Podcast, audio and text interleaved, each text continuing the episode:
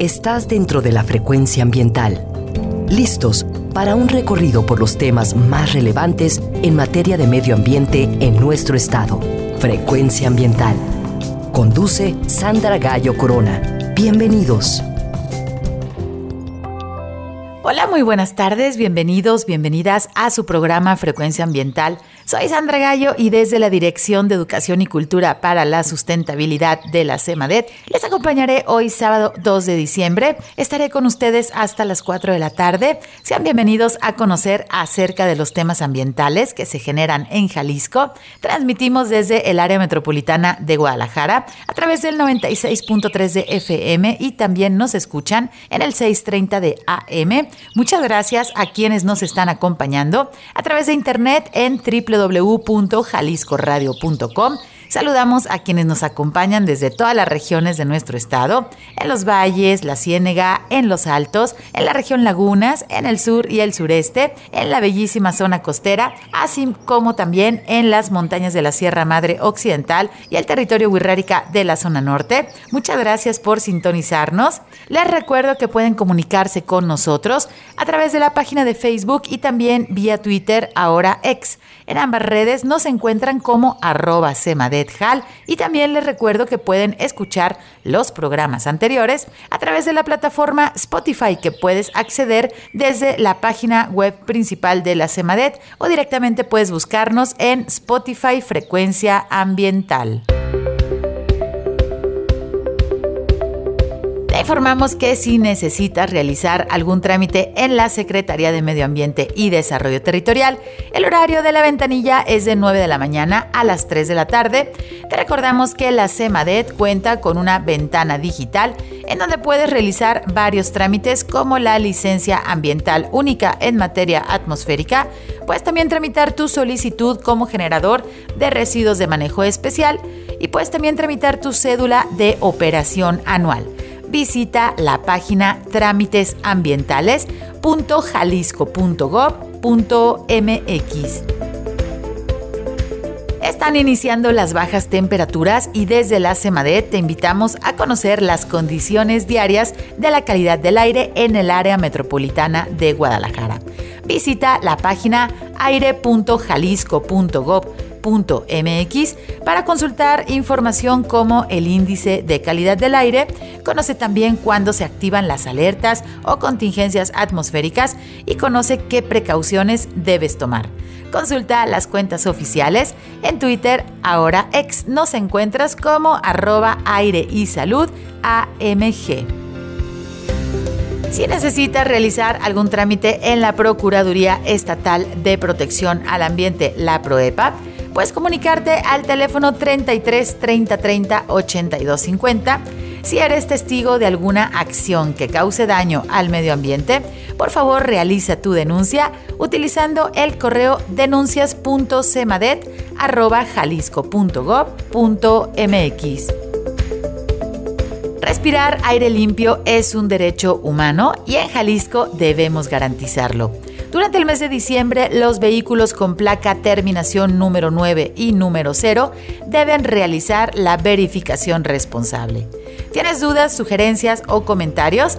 Contáctanos al teléfono 33 26 86 51 50 y visita el sitio verificacionresponsable.jalisco.gov.mx. En tu casa, escuela u oficina ya están realizando la separación de sus residuos, te invitamos a que consultes el listado de empresas autorizadas para la recolección de residuos de manejo especial, es decir, si tienes diferentes tipos de plásticos o tienes también cartón, metal, vidrio y residuos orgánicos correctamente separados, debes saber que todos ellos son valorizables. Consulta la página oficial de la CEMADET y en la sección de residuos descarga la lista de empresas autorizadas con buenas prácticas ambientales. La Dirección de Manejo del Fuego de la CEMADET, a través de sus brigadas forestales, han iniciado con las actividades de prevención de incendios en diferentes partes del estado.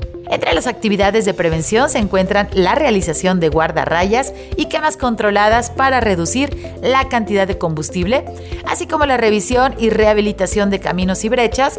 Recuerda que es muy importante ser cuidadoso con el uso del fuego en nuestros bosques.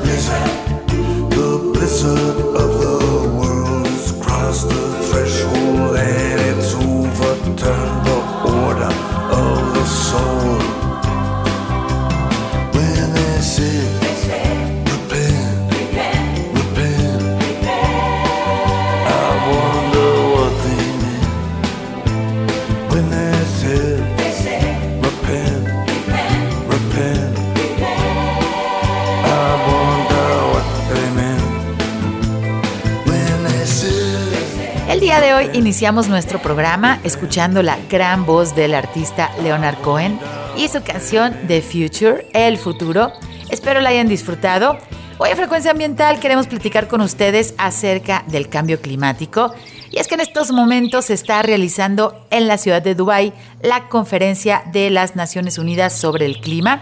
Estas reuniones anuales a gran escala que se encuentran enfocadas en la acción climática que también se denominan COPs conferencias de las partes en la Convención Marco de las Naciones Unidas sobre el Cambio Climático.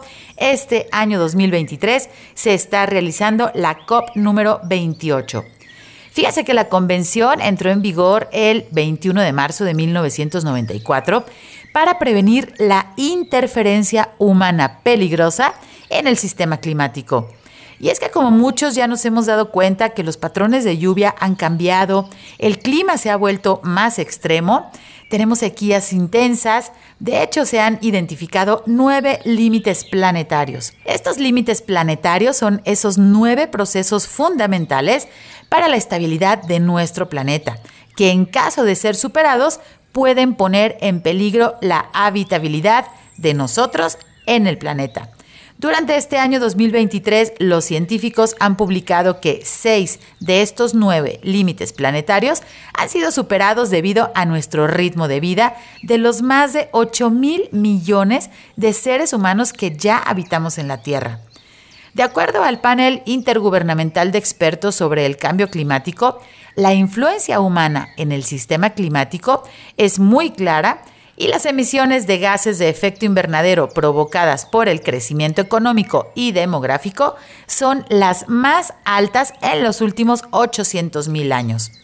Desde la llamada revolución industrial hasta nuestros días, los procesos industriales se han desarrollado quemando combustibles fósiles como el carbón, el petróleo, el gas, la gasolina y también se han explotado de manera desmedida los recursos naturales. Estas situaciones están cambiando la composición de nuestra atmósfera terrestre, ya que los gases y compuestos de efecto invernadero pueden permanecer hasta miles de años en nuestra atmósfera. Vamos a ir a nuestro primer corte, pero antes les invito a escuchar un par de cápsulas. En la primera es producida por la Organización Panamericana de la Salud, que nos menciona los efectos del cambio climático en la salud de los seres humanos. Y la segunda es producida por National Geographic en voz de Leonardo DiCaprio en un discurso presentado ante la ONU. Vamos a escucharlas y regresamos en unos minutos. Quédense con nosotros, están en frecuencia ambiental somos testigos del impacto de cambio climático. Las consecuencias de la quema de combustibles fósiles y la deforestación han alterado el clima global y los efectos ya se sienten. Vemos más huracanes, olas de calor, incendios, inundaciones, sequías y aumento en el nivel del mar. Las altas temperaturas y la contaminación del aire han provocado un incremento de las enfermedades cardiovasculares y respiratorias. Los incendios forestales y las sequías han generado pérdidas de cosechas que no solo han afectado al medio de vida de los agricultores, sino que han potenciado la inseguridad alimentaria en las Américas. El clima extremo ha cambiado nuestro entorno y ha desplazado a las personas de sus hogares acrecentando las enfermedades transmitidas por vectores. El dengue, por ejemplo, que suele seguir un patrón estacional, se está detectando fuera de su ciclo normal. Pero el futuro no está escrito. Las acciones que emprendemos ahora pueden marcar la diferencia. ¿Y cómo podemos hacerlo? Preparando los sectores de salud e infraestructura para llegar a cero emisiones netas de gases de efecto invernadero creando sistemas integrados de información y observatorios de clima y salud que midan la contaminación, el cambio climático y su impacto tanto en la salud como en la economía de los países y que permitan anticipar y recuperarnos frente a eventos climáticos y otros fenómenos derivados. Preparando al personal de salud y trabajando de la mano con otros sectores aprobando leyes que limiten el uso de los combustibles fósiles y estimulen su reemplazo por energías limpias. Apostando por sistemas de transporte menos contaminantes, más eficientes y saludables. Cambiando nuestros hábitos de consumo. Si nos comprometemos ahora, podemos recuperar el planeta que conocimos por nuestro pasado y por el futuro. Mantén la esperanza. ¿Estás listo?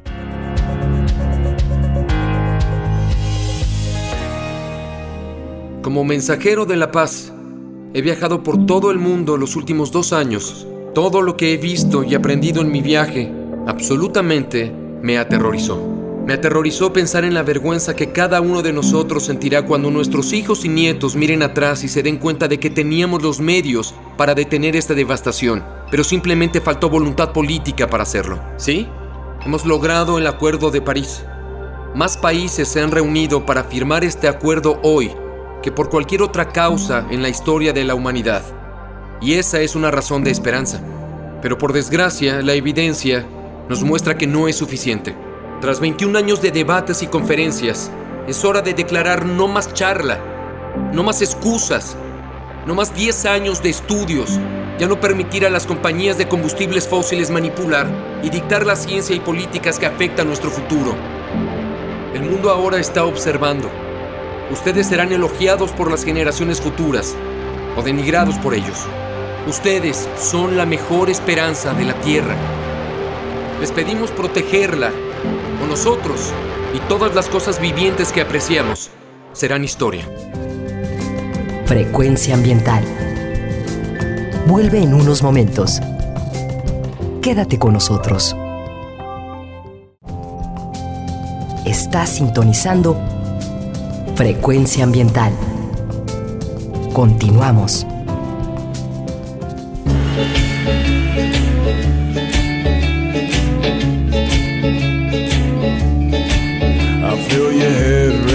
Heavy on your single bed. I want to hear all about it. Get it all off your chest. Ooh, I feel the tears and you're not alone. No, when I hold you, well, I won't let go. Why should we care for what they're selling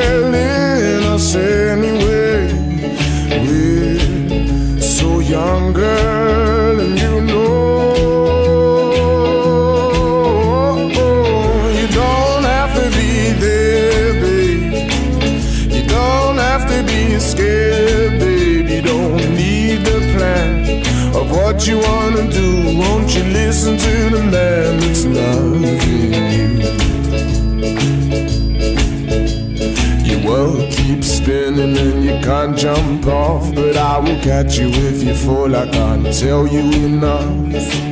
I hate to hear that you're feeling low. I hate to hear that you won't come home. Oh, why should we care for what they're selling us anyway?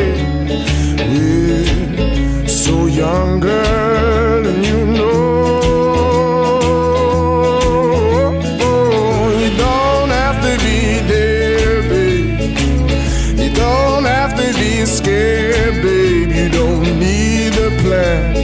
what you wanna do. Won't you listen to the man that's loving you? Whoa, whoa, whoa.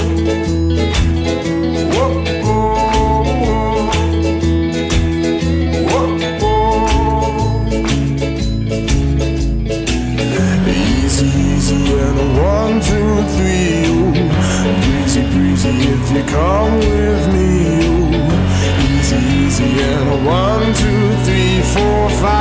Six, seven, eight, nine, nine, nine, nine. You don't have to be there, babe. You don't have to be scared, babe. You don't need a plan of what you wanna do. Won't you listen to the man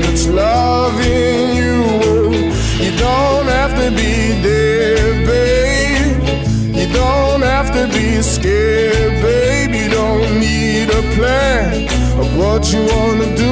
Won't you listen to the man that's loving you?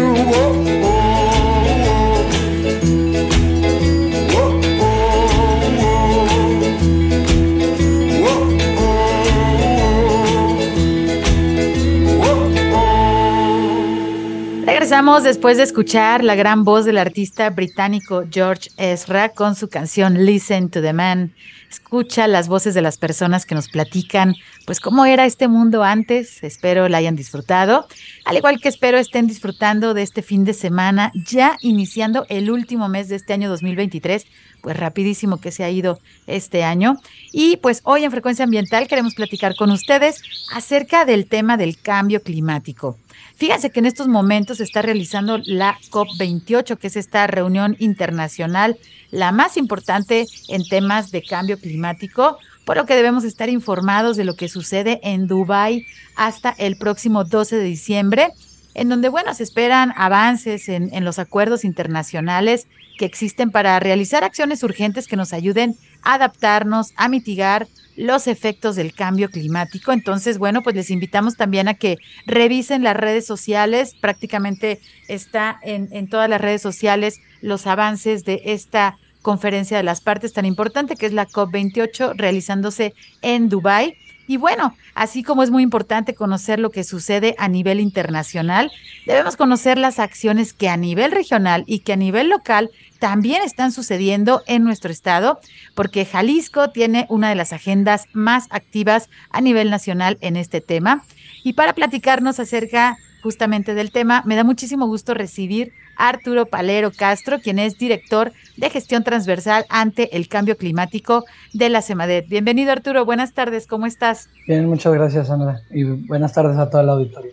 Muchísimas gracias por acompañarnos hoy en Jalisco Radio, pues justo para conocer más acerca de este tema que sin duda nadie estamos exentos de los efectos del clima. Prácticamente en este año hemos vivido situaciones aquí en el occidente de México y bueno, en diferentes partes del mundo eh, pues que prácticamente el tema no debe ser ajeno, ¿no? A, nuestra vida cotidiana.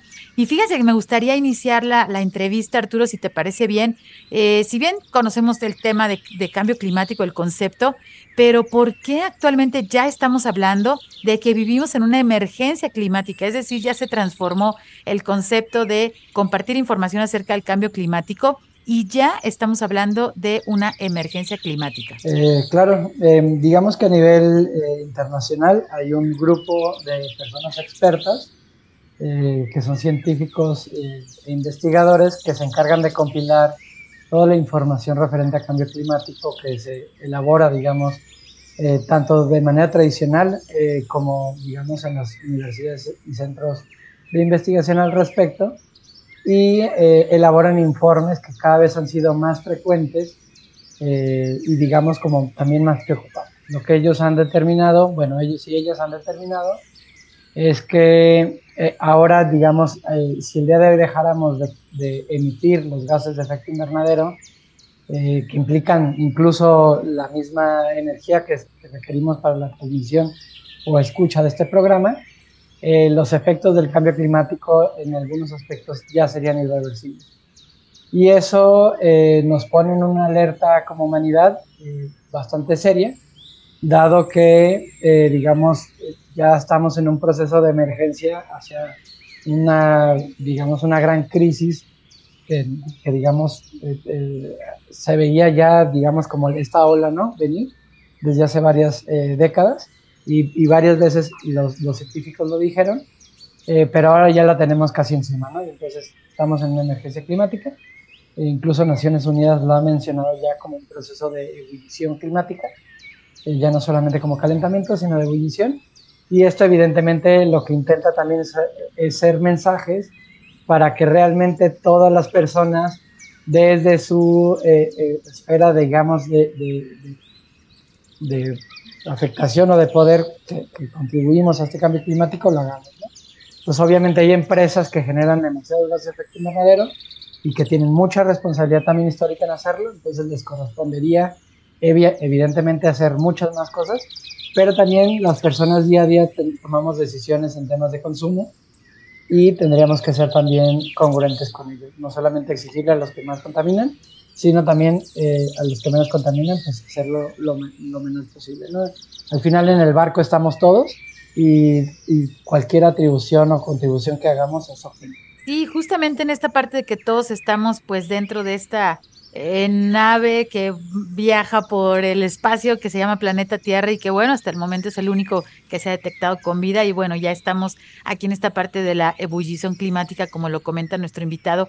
Y fíjense también que bueno, eh, tal cual como está sucediendo ahorita en Dubái en la COP28, se, se, establecen ciertos acuerdos internacionales y a través de la historia también México pues ha firmado eh, como parte importante de estos acuerdos para atender al cambio climático. Arturo, ayúdanos a, recordar por favor algunos de los acuerdos internacionales que ha firmado nuestro país y que por supuesto que todas las acciones y las políticas públicas pues deben encaminarse a seguir estos tratados internacionales en materia de cambio climático. Claro, el principal es el Acuerdo de París justo que se, que se aprobó y, se ratificó por México en el 2015. Es el parteaguas internacional, es el primer acuerdo, digamos, en el que la mayoría de los países que forman parte de la Convención Marco de Naciones Unidas el cambio climático, digamos, están de acuerdo. Y este establece una meta para, no, para hacer acciones y no, y no elevar más allá de 2 grados centígrados la temperatura promedio de, la Tierra. ¿no? Eh, y bueno, a partir de ahí, digamos, se desglosa también los objetivos del desarrollo sustentable, que es como una eh, ruta guía en la cual podemos no solamente abordar temas climáticos, sino también temas de desigualdad, de pobreza, rezagos educativos, generar alianzas, etcétera, que también México lo, lo, ratificó. Y creo que uno de los importantes también es el acuerdo de Escazú, que México ratifica en el 2022, eh, y que bueno, habla sobre el tema de participación ciudadana, acceso a la información y de cómo las autoridades tienen que garantizar la justicia climática o bueno, la justicia ambiental a todas las personas, ¿no? Y entre ellas también salvaguardar la vida de aquellas personas que están luchando por, eh, tener un mejor, un mejor ambiente o un mejor clima. Pues importante conocer los nombres de estos acuerdos y bueno, por supuesto pueden entrar a, Google, a este buscador, ¿no? Tan famoso, tan útil y ahí hay muchísima información acerca de estos acuerdos y fíjense que ahora durante el mes pasado de noviembre pues bueno, se, sobrepasaron los 2.0 grados centígrados a nivel global como una temperatura eh, promedio. Y bueno, pues recordemos que el Acuerdo de París, ¿no? Que es justo lo que nos está comentando nuestro invitado, pues hace eh, por ahí la observación de que lo ideal es no aumentar de 1.5 grados centígrados y ahora en el mes de noviembre de este año 2023 pues hemos alcanzado ya de manera temporal, no permanente, sin embargo pues ya los termómetros mundiales están alcanzando cada vez más, más temperaturas y eso trae pues obviamente un, un, cambio ¿no? en los patrones climáticos de, de nuestra esfera planeta Tierra. Y bueno, eh, siguiendo con, con la entrevista, justo Arturo, hablamos de con base en estos acuerdos internacionales, pues también es que se desenvuelven, se desarrollan políticas públicas que se han creado para atender el cambio climático. En Jalisco, ¿cómo vamos? ¿Qué, se ha hecho? Sabemos que, bueno, tú y tu equipo han hecho un trabajo exhaustivo, han estado por ahí eh, trabajando muchísimo, pero pues es importante también que el público en general conozcan qué documentos se han generado y qué, qué políticas públicas estamos siguiendo en materia de cambio climático. Eh, sí, claro, la, digamos, el marco legal es la Ley para la Acción del Cambio Climático, que también fue promulgada en 2015, justo con esta estrategia estatal para atender la problemática. Eh, fue el mismo año en el que se crea la Dirección de Gestión Transversal del Cambio Climático, en la cual yo estoy a cargo en este momento y a partir de ahí se han generado, digamos, diversos documentos de planeación estratégica y también de gobernanza para poder atender a ellos.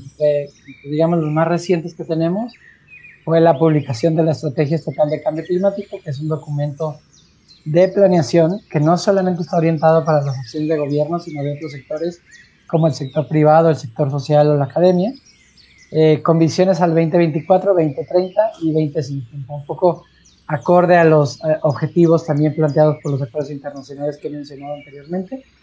Y de ahí se han desprendido, digamos, eh, varios documentos, eh, digamos, más a corto plazo, como los programas, como el Programa Estatal de Acción del Cambio Climático, que estuvo en consulta pública el año pasado y que, digamos, se recibieron varias observaciones. Ya todas estas han sido atendidas y está justo en proceso de publicación un documento eh, también, digamos, se cuentan con los programas regionales de cambio climático de siete eh, regiones del interior del estado, digámoslo así, o de, las regiones que no forman parte del área metropolitana de Guadalajara, el cual tiene un programa especial que es el Plan de Acción Metropolitana, PAC Metro, eh, y que además este, este programa ha sido reconocido por Naciones Unidas, digamos, por la forma de hacerlo. También, digamos, en los esquemas de gobernanza se cuenta desde 2015 con la Comisión Interinstitucional para la Acción ante el Cambio Climático, o SIC, mejor conocida, que es la instancia en donde las personas titulares de todas las dependencias del gobierno del Estado, junto con el, gobierno, con el gobernador, eh, se reúnen para atender, digamos, este tipo de problemáticas. Y recientemente, eh, y también, digamos, dando un, eh, respaldo al acuerdo de Escazú, se creó el Consejo Estatal eh, de Cambio Climático a nivel pues, del Estado, a nivel Jalisco, ¿no? que integra a 10 sectores de, digamos, de la sociedad civil eh, y también integra los sectores participativos de las regiones, eh, de las 12 regiones que tenemos en el Estado de Jalisco a través de la participación ciudadana. Y justo la idea es complementar a la CIC, asesorar a la CIC en temas de cambio climático desde las personas que pueden tener información, por ejemplo, la academia, el sector privado, las ONGs, o bien que han sido o, son vulneradas por el sistema y, el cambio climático las, eh, les vuelve a vulnerar, eh, digamos, eh, su, su, vida con, con, digamos, con, con, temas como jóvenes, pueblos indígenas, mujeres, diversidad sexual, personas migrantes, personas con discapacidad, etcétera, ¿no? Por mencionar algunos. Sí, y es que fíjense que, bueno, como se atienden los temas de seguridad en nuestro estado de Jalisco, también se atienden los temas de cambio climático, debido justamente, pues, a que este tema es de importancia de interés eh, nacional, de seguridad nacional, porque los asuntos climáticos sabemos que vulneran las poblaciones, las comunidades y ponen en riesgo, en riesgo la vida también de los jaliscienses. Por eso es que este tema está también dentro de, de los temas prioritarios aquí en el gobierno de Jalisco. Y bueno, Arturo, platícanos antes de irnos a nuestro corte, cómo han trabajado a nivel regional, eh, cómo se vinculan justamente con las juntas intermunicipales. Sí, es, es justo, digamos, el esquema de gobernanza que utilizamos para trabajar con los distintos municipios, las juntas intermunicipales y el IMEPLAN eh, contemplan a 120 de los 125 municipios del estado, eh, lo que facilita, digamos, la comunicación, coordinación y, digamos, puesta en común de acciones colectivas entre municipios eh, para mitigar las emisiones de gases de efecto invernadero, mejorar los emisiones de carbono en el caso de las, de las áreas naturales protegidas o de los esquemas de conservación y a su vez, eh, digamos, de las acciones de adaptación basadas en ecosistemas eh, o desde, la, digamos, basadas en comunidades eh, o sistemas productivos. Entonces, a través de, estos, estas instancias generamos tanto apoyo técnico, que es, digamos, el, grueso de nuestra, de nuestra actuar, como también en ciertos puntos, cuando contamos con presupuesto, la transferencia de recursos para las acciones colectivas locales eh, a través, digamos, de, la generación de estos mismos eh, proyectos o procesos de manera eh, bottom-up, o sea, de abajo hacia arriba, es, decir, los municipios proponen a la Junta, la Junta nos propone a nosotros, y si son factibles de, técnicamente hablando, pues Y en este sentido hemos trabajado, digamos, en varios rubros, muchos de ellos ligados a temas de eficiencia energética o de generación de energía, pero también, digamos, en fortalecimiento de capacidades para los propios municipios en la materia, ya sea a través del reglamento de cambio climático o a través de sus programas eh, municipales de cambio climático que por ley establece que deben de contar con este instrumento. Muchas gracias. Sí, pues recuerden este esquema de gobernanza que hemos dedicado varios de nuestros programas Frecuencia Ambiental y les también les recordamos que pueden acceder a ellos a través de la plataforma Spotify y escucharlos completos, en donde, bueno, hemos platicado con diferentes juntas intermunicipales y recuerden eh, este esquema de gobernanza que existe en Jalisco en prácticamente el 97% de nuestro territorio. Somos el único estado en México que tiene este esquema de gobernanza y que se tiene un acercamiento de Cuenca, esta visión de Cuenca para atender los temas medioambientales y por supuesto para atender pues estos temas de cambio climático porque nuestro estado es tan diverso, tenemos en verdad la ventaja de tener un territorio pues muy interesante, entonces también el cambio climático no está afectando, impactando de la misma manera en todo nuestro territorio. Y eso es muy interesante también conocerlo, ya ahorita nuestro invitado nos mencionaba este documento que también hemos dedicado un programa eh, completo al PAC Metro, el Plan de Acción Climática Metropolitana, es decir, cómo, pues bueno, hemos visto, ¿no? Las grandes inundaciones de las lluvias, pues afectan directamente a la zona urbana y tenemos que saber cómo, cómo atenderlo, cómo mitigarlo, cómo adaptarnos, Las islas de calor también que se incluyen eh, por la deforestación también de la zona urbana, tienes más calor, tienes menos sombra, menos elementos, este, árboles, menos árboles en las ciudades, y eso pues trae también unos microclimas, y eso está también estipulado en este PAC Metro que les invitamos también a que lo descarguen, está de acceso público, y bueno, es importante saber que las juntas intermunicipales en las regiones pues están también atendiendo y ayudando también a los municipios a desarrollar pues estas estrategias, estas políticas públicas que siguen desde los acuerdos internacionales,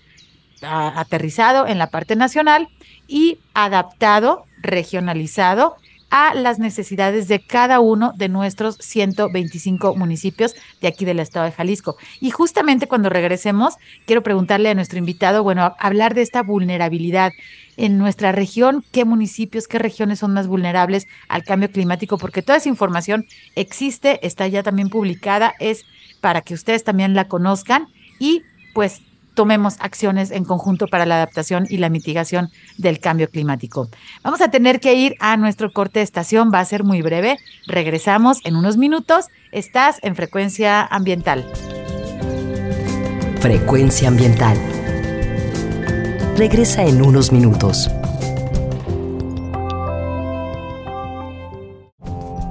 Estamos en la misma frecuencia Frecuencia ambiental. Seguimos. Hold your hands on to your chest and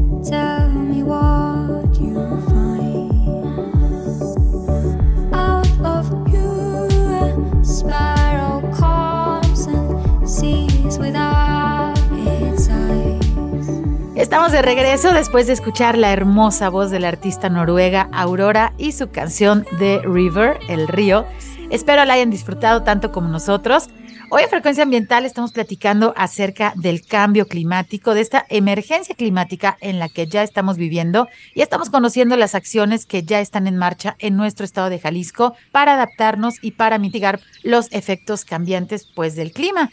Nos acompaña Arturo Palero Castro, quien es director de gestión transversal ante el cambio climático de la CEMADET y ya nos está platicando acerca pues de los documentos que existen para darle seguimiento a los acuerdos internacionales, que es muy importante también tener esa base. Y recordemos que en estos momentos, hasta el próximo 12 de diciembre, se está realizando la COP28, esta conferencia de las partes, la conferencia internacional más importante donde se abordan los temas de cambio climático. En estos momentos se desarrolla en la ciudad de Dubái. Eh, Arturo, pues muchas gracias por continuar con nosotros. Nos platicabas acerca de la vinculación con las juntas intermunicipales para atender el tema de cambio climático, pero cómo es que están trabajando eh, con los municipios justamente para atender esta emergencia climática. Platícanos, por favor. Eh, sí, claro. Mira, en 2013 el Instituto Nacional de Ecología y Cambio Climático eh, publicó un estudio que se basa en tres estudios identificando los municipios vulnera- vulnerables ante el cambio climático a nivel nacional. En Jalisco eh, se consideraban en ese entonces eh, 13 municipios vulnerables. Eh, la estrategia en su momento de la dirección fue atender a estos 13 municipios de manera mucho más cercana, eh, por considerarlos, digamos, eh, pues sí, según el estudio más vulnerados. Era un estudio que consideraba eh, muchos datos, por ejemplo, de temas de marginación o de rezago social, incluyendo, digamos, perdón, los efectos presentados en el territorio. Eh, a partir de, de esta administración, el gobierno federal reformuló la manera en cómo se, digamos, se identificaban a estos municipios eh, vulnerables ante el cambio climático. Ahora los define en tres niveles, básicamente, eh, que es el, primer nivel, el segundo nivel y el tercer nivel, siendo este último el más eh, importante o más, digamos, urgente de atender. Y evidentemente, como cambió la metodología, se reconfiguraron los municipios. Ahora la mayoría de los municipios se concentran, bueno, anteriormente se concentraban en la zona costera, en la zona del lago de Chapala y en la zona norte del país con la presencia de pueblos indígenas. ¿no? Ahora los municipios se concentran eh, propiamente hablando en la zona eh, de valles, eh, más pegados en Nayarit. Ahí están concentrados cinco municipios eh, vulnerados y Quitupan. En realidad los cinco son Tequila, Tepepaquillo, San Marcos, Ezatlán y Teuchitlán y evidentemente Quitupan que nos queda eh, del otro lado en la Sierra del Tigre colindando con Michoacán. Eh, esta nueva configuración, digamos, hace también eh, pues que, que, tengamos que re, reformular la, las acciones hacia estos nuevos municipios, obviamente sin, des, sin des, eh, despegar la vista de los anteriores, porque evidentemente las vulnerabilidades son iguales, eh, solamente están medidas de manera distinta y por eso nos arrojan, eh, digamos, datos diferentes. Pero bueno, uno de los, de los datos interesantes que podríamos mencionar es que 95 de los 125 municipios se encuentran en tercero, segundo o primer nivel. Es decir, la minoría de nuestros municipios son en los cuales no se encuentran, eh, pues sí, básicamente no se encuentran según, según los datos nuevos del INE, publicados en el 2022, en el Atlas Nacional de Vulnerabilidad, con algún grado eh, importante, digamos, de vulnerabilidad ante los efectos del cambio climático.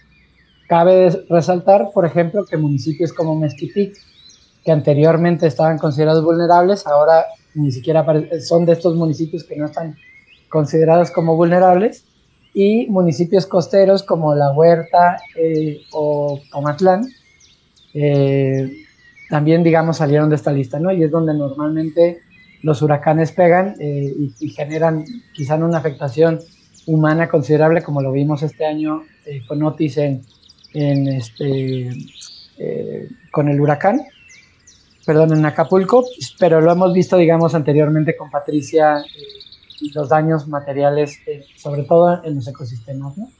Entonces, evidentemente, eh, ha- hablamos de métricas, pero, pero sí, al final tenemos que atender, digamos, también un poco a estas eh, peticiones y evidentemente trabajar con las instancias, y por eso es importante el Consejo Estatal de Cambio Climático, trabajar con ciudadanos y con academia y demás para ver cómo también a partir de las observaciones de cada, de cada una de estas personas se podría empezar a reformular o a generar nueva información que esto provea eh, un, un mejoramiento, digamos, de los datos y tengamos ahora sí ya identificados, eh, pues también aspectos locales que muchas veces se pierden, ¿no? Ante, el trabajo que hizo INEC de identificar entre los 2.500 municipios que tiene México, pues cuáles son los más vulnerables. Es que eso también es, es un dato importante a resaltar, ¿no?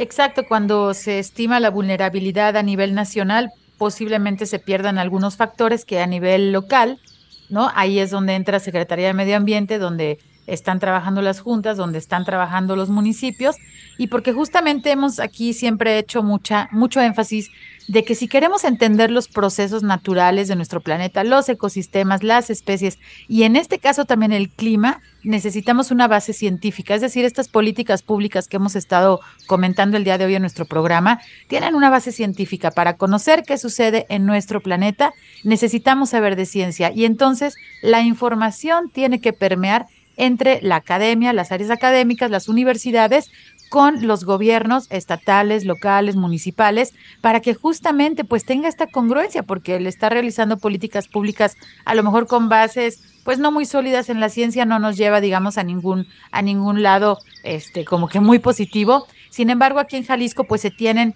estos comités, estos consejos, estas reuniones periódicas y la información está fluyendo en nuestro territorio, lo cual pues es muy importante y nos llama mucho la atención los datos ahorita que nos mencionas de, de la vulnerabilidad de, de Jalisco. Entonces, eh, ahorita al final del programa vamos a compartirles algunas ligas donde pueden consultar más a detalle esta información, conocer mejor nuestro territorio, saber si ustedes están habitando en uno de los municipios considerados pues vulnerables ante el cambio climático, es importante estar informado.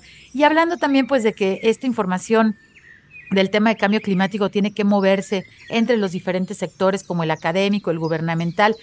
Un aspecto muy importante y sobre todo para nuestro estado es el sector productivo y también la industria. ¿Qué pasos deben seguirse o se tienen estipulados en los convenios internacionales o en las leyes que eh, obliguen, digamos, a reducir las emisiones de gases de efecto invernadero, que ya tenemos comprobado que eso es uno de los aspectos importantes que están pues generando esta cuestión del cambio climático. En Jalisco, ¿cómo, cómo están, digamos, regulando al sector productivo y a la industria? Sí, bueno, en, en general, digamos, normalmente uno habla de, contaminación o de emisiones y voltea a ver luego, luego la industria. Eh, en este caso, digamos, la, Secretaría tiene ah, una dirección exclusiva, que es la de, la de sustentabilidad del sector productivo.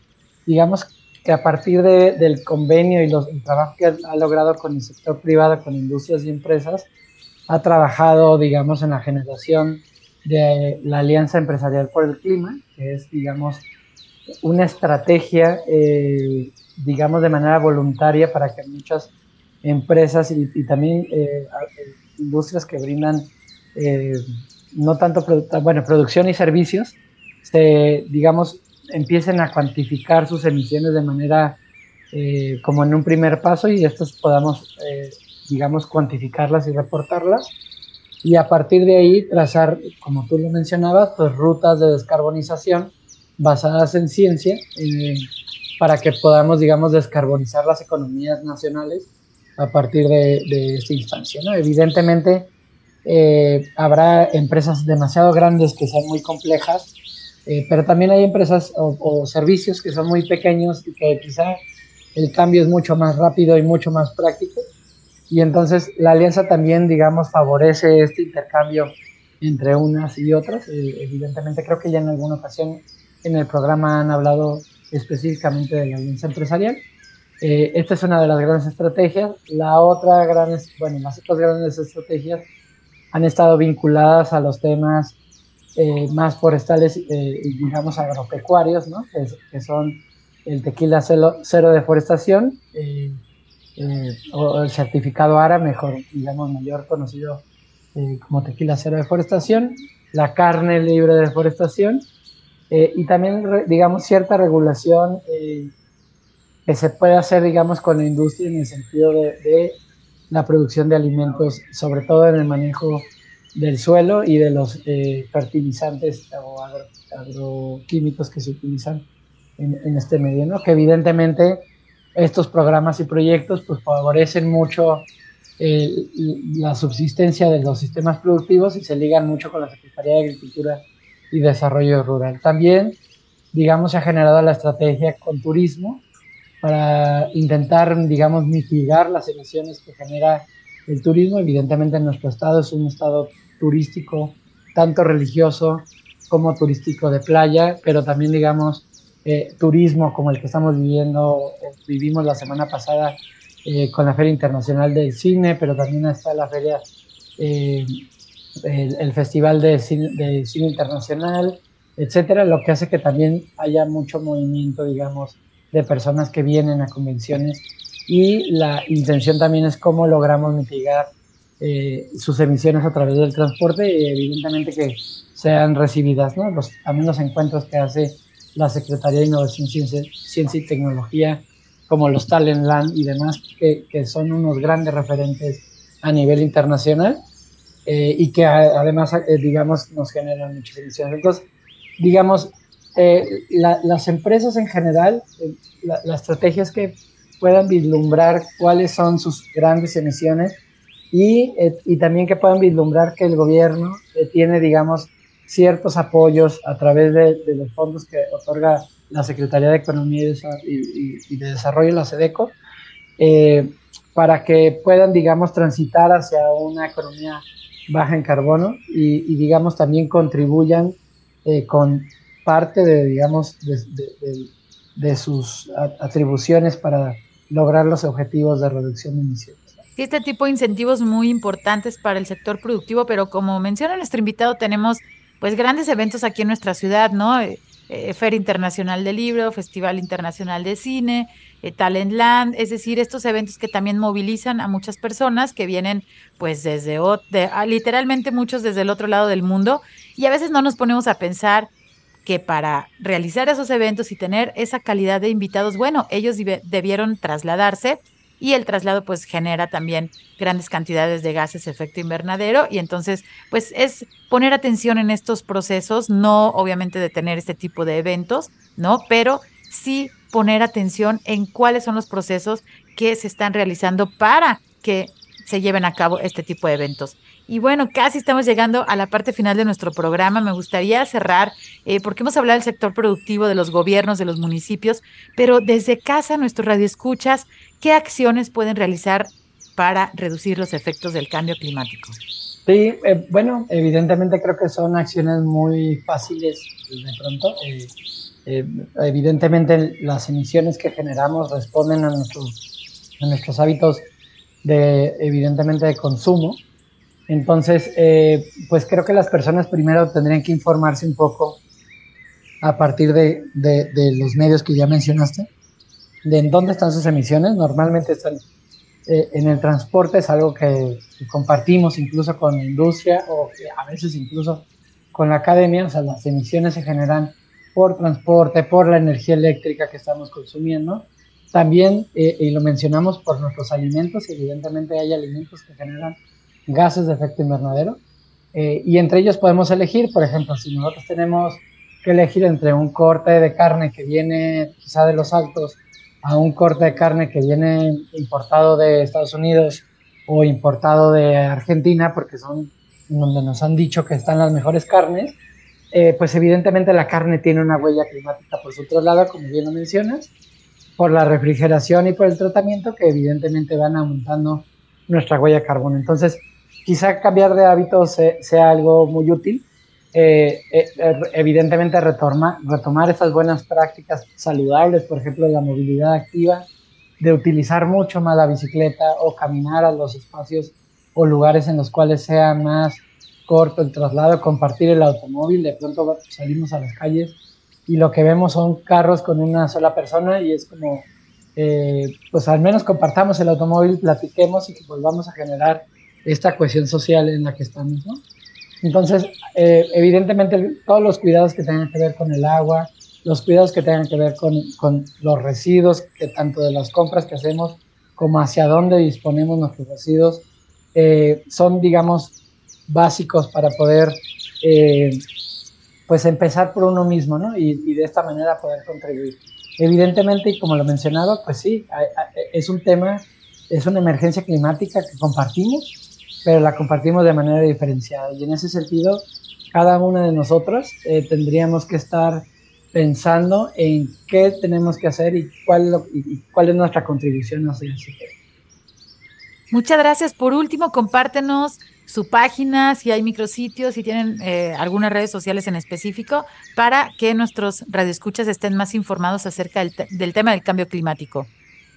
Claro, las redes sociales son las mismas de Semadet, eh, pero sí tenemos un nuevo micrositio que les invitamos a todas y a todos a visitarlo y también a comentarlo. La dirección es muy sencilla, es cambio climático, eh, todo en minúsculas, pegado y sin acento, punto jalisco.gov, eh, punto. Es la el micrositio que es un símil al que está en, en el gobierno federal. Eh, y ahí podrán encontrar toda la información de los documentos que hablamos, la normativa, los proyectos en los que estamos eh, impulsando y también, digamos, algunas historias o casos de éxito que hemos podido documentar al respecto. Pues les invitamos a visitar la página cambioclimático.jalisco.gov.mx y pues estamos llegando a la parte final de nuestro programa. Muchísimas gracias Arturo por acompañarnos el día de hoy. Gracias a ustedes y gracias también al, al público que nos escuchó. También agradezco a mi compañero Frankie por su ayuda en la producción. Desde cabina, mi nombre es Sandra Gallo y desde la Dirección de Educación y Cultura para la Sustentabilidad de la CEMADET, les acompañaré el próximo sábado. Se quedan con la programación de las XEJB Jalisco Radio. Hasta luego. Por hoy ha sido todo en Frecuencia Ambiental. Te esperamos el próximo sábado a las 3 de la tarde para seguir explorando los temas relevantes del medio ambiente de nuestro estado y más allá. Frecuencia Ambiental, una coproducción de la Secretaría de Medio Ambiente y Desarrollo Territorial y JB Jalisco Radio. Hasta entonces.